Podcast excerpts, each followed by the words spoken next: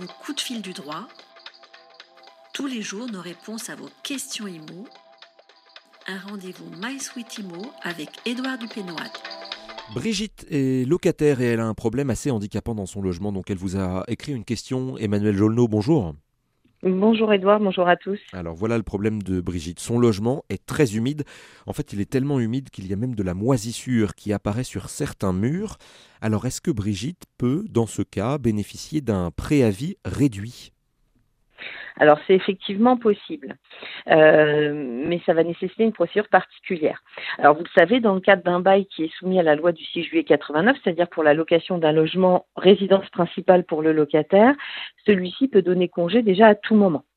Lorsqu'il émane du locataire, le délai de préavis applicable euh, est par principe de trois mois, sauf dans, certains cas où il peut être réduit à un mois. Alors, notamment en zone tendue, euh, ou éventuellement, bon, dans, le cas de Brigitte, ça peut être aussi lorsque, si son état de santé, en tout cas constaté par un certificat médical, justifie un changement de domicile, ou si éventuellement elle est bénéficiaire d'un logement social hormis le congé qui peut être donné, euh, avec éventuellement un préavis réduit, notamment dans ces cas-là, euh, bien évidemment, il faudrait que Brigitte euh, envoie son congé et justifie au moment de son congé du motif qui justifie un préavis réduit.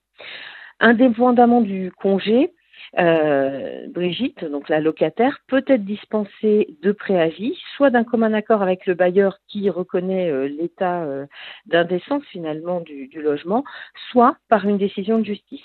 Alors ça a été déjà reconnu, hein, notamment lorsque euh, le logement euh, est inhabitable, donc euh, notamment par l'humidité qui serait très importante.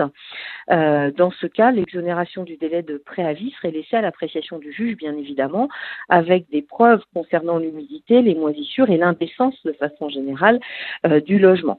Ces preuves devront être rapportées soit par un constat d'huissier, un rapport du service d'hygiène et santé de la commune éventuellement, euh, et si euh, du coup le, bailleur ne consent pas à réduire le préavis, voire à l'annuler, il n'y aura qu'un juge qui pourra le faire. Voilà, donc Brigitte peut bénéficier d'un préavis, euh, mais simplement il ne suffira pas qu'elle prenne en photo les, traces de moisissure et qu'elle les envoie, quelle que soit la, la, procédure. Il faut vraiment des déclarations officielles qui constatent l'état de son logement. Merci pour vos réponses, Emmanuel Jolneau, et à bientôt sur mysweetimo.com. Merci, à bientôt.